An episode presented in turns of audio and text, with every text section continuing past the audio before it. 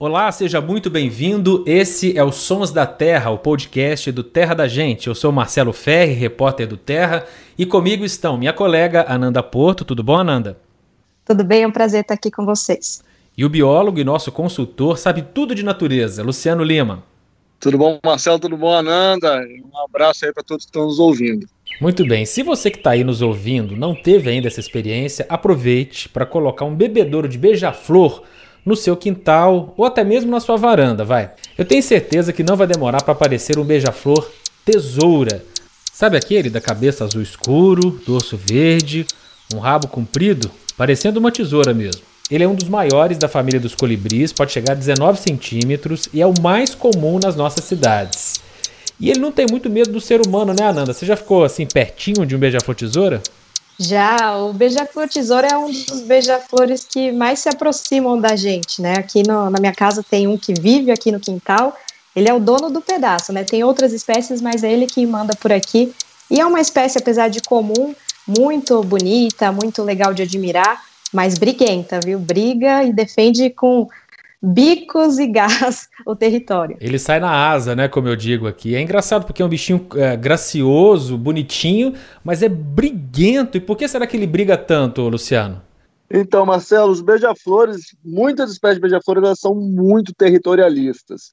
É, quer dizer que elas defendem o espaço, basicamente ali é o território delas. Existem, inclusive, diferentes estratégias de alimentação entre os beija-flores alguns beija-flores, como por exemplo o rabo branco acanelado, que a gente está ouvindo aí agora, e outras espécies de rabo branco, eles cobrem uma grande área e nessa grande área eles encontram as, as flores e eles param e vão para outra. Então eles meio que não defendem um território, eles não são muito de conflito, não são muito de briga. Mas o beija-flor tesoura tem essa voz muito característica aí, o beija-flor tesoura, ele é super territorialista. Então tem alguns beija-flores que eles praticamente eles defendem uma árvore.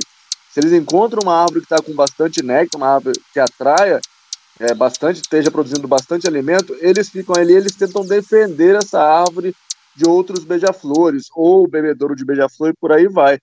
E essa, essa, essa agressividade, vamos dizer assim, as pessoas se surpreendem como um passarinho tão pequeno pode ser tão agressivo, mas na verdade isso é uma coisa tão presente nos beija-flores que em algumas espécies, você tem um estudo aí que saiu recentemente que mostra que os bicos de algumas espécies, eles evoluíram para se tornarem verdadeiras espadas, verdadeiras adagas para os beija-flores na hora que estão competindo por, por, pela fêmea, eles brigam entre si e viram verdadeiras armas esses bicos. Então, é, os beija-flores são incríveis por diversas formas, aí, tamanho, velocidade, metabolismo, mas recentemente a gente está descobrindo também essa vertente aí, menos paz e amor, vamos dizer assim, dos beija-flores.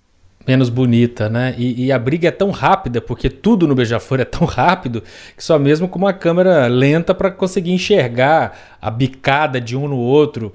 Não, e ele briga, o beija-flor tesoura, principalmente, que é essa fama de briguento, ele briga com outros beija-flores, mas com outras aves, né? Cambacica, por exemplo, apanha direto de beija-flor.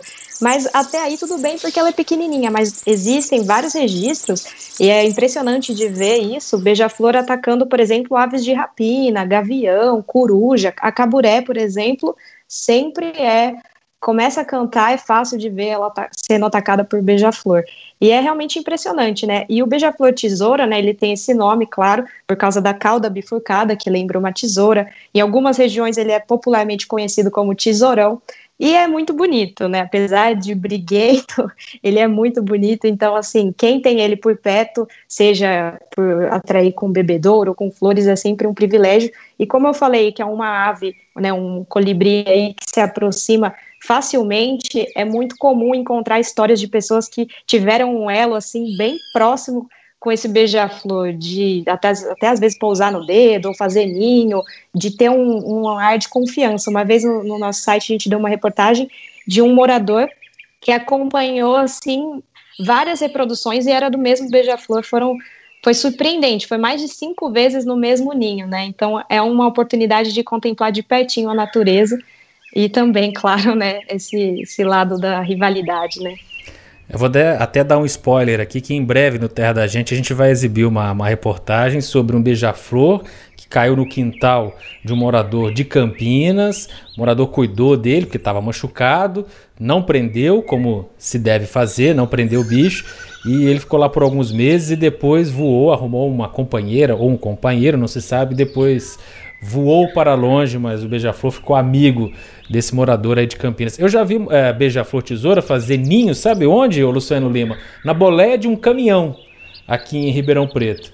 Fez, aproveitou lá a boleia do caminhão, se sentiu protegido lá e o caminhão se movimentava.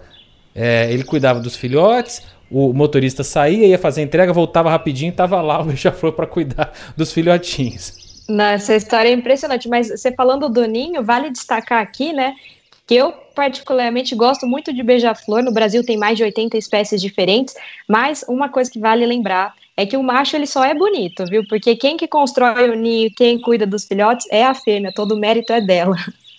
E além de tudo, o, o beija-flor ele tem o que a gente chama de cores iridescentes, não só o beija-flor tesoura, como acho que todos os beija-flores. Você pode explicar melhor para o nosso ouvinte, Ananda, o que são as cores iridescentes que os beija-flores têm? É, na verdade, eles reluzem, assim, né? Parece que eles brilham, parece que ele tem luz própria. Então, de acordo com a luz que está no ambiente iluminando, ele emite esse brilho. E muitas vezes, por exemplo, o beija-flor tesoura, ele tem duas cores características, né? O azul bem brilhante e o verde. Mas se ele tiver, por exemplo, num dia nublado, num ambiente que está contra a luz, você vai ver ele praticamente preto, sem cor, né? Então a luz aí é super importante para eles emitirem esse brilho próprio, assim, e é isso que deixa esse, esses animais assim, essas aves mais destacadas na fauna brasileira, né? Tem beija-flor tesoura aí na sua casa, no seu sítio, por onde você passa? Compartilha com a gente, pode ser pelo WhatsApp da Rádio CBN, pode ser pelo nosso Instagram, arroba Terra da Gente. De qualquer maneira, a gente vai ler sua mensagem. Aproveite para visitar o nosso perfil lá também. Vamos colocar fotos belíssimas de beija-flores uh, no nosso perfil no Instagram. Aproveite para assistir ao Terra da Gente no sábado, às duas horas da tarde. E a gente vai encerrar os Sons da Terra hoje com a minha música caipira preferida. Mas eu vou deixar essa apresentação para o Luciano Lima. Ô Marcelo, essa agora sim eu fico até emocionado, porque essa aí também é uma das minhas músicas favoritas de todas. Cuitelinho é um dos nomes populares para beija-flor, Cuitela ou Cuitelinho. E em breve a gente vai contar melhor a história desse grande hino caipira. Cuitelinho com Milton Nascimento encerra os Sons da Terra de hoje. A edição e finalização foi de Samuel Dias. Pessoal do Giro, pessoal da CBN, meus amigos, até a próxima quinta-feira. Tchau, gente, até a próxima. Tchau, tchau, até a próxima. Cheguei na beira do porto, onde as ondas se espalham. As garças dá meia volta e senta na beira da praia e o cuitelinho não gosta que o botão de rosa cai, ai, ai, ai.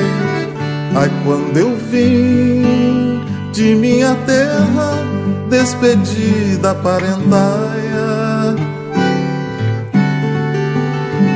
eu entrei no Mato Grosso Andei em terras paraguaias, lá tinha revolução.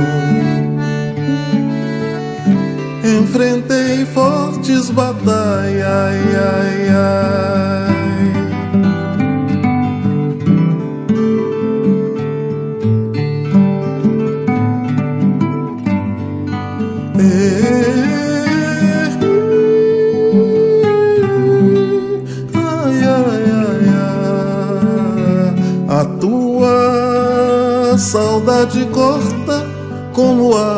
de navalha.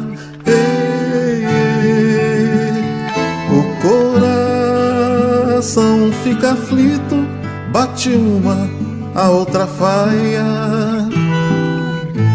Os olhos se enchem d'água, que até a vista se atrapalha. Ai, ai, ai.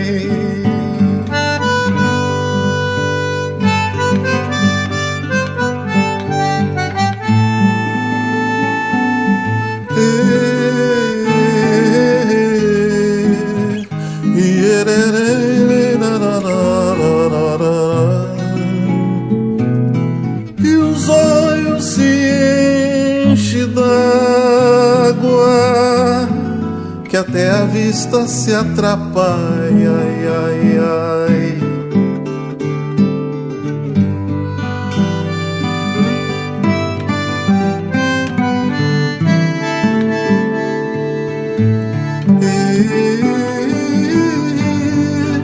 Ah,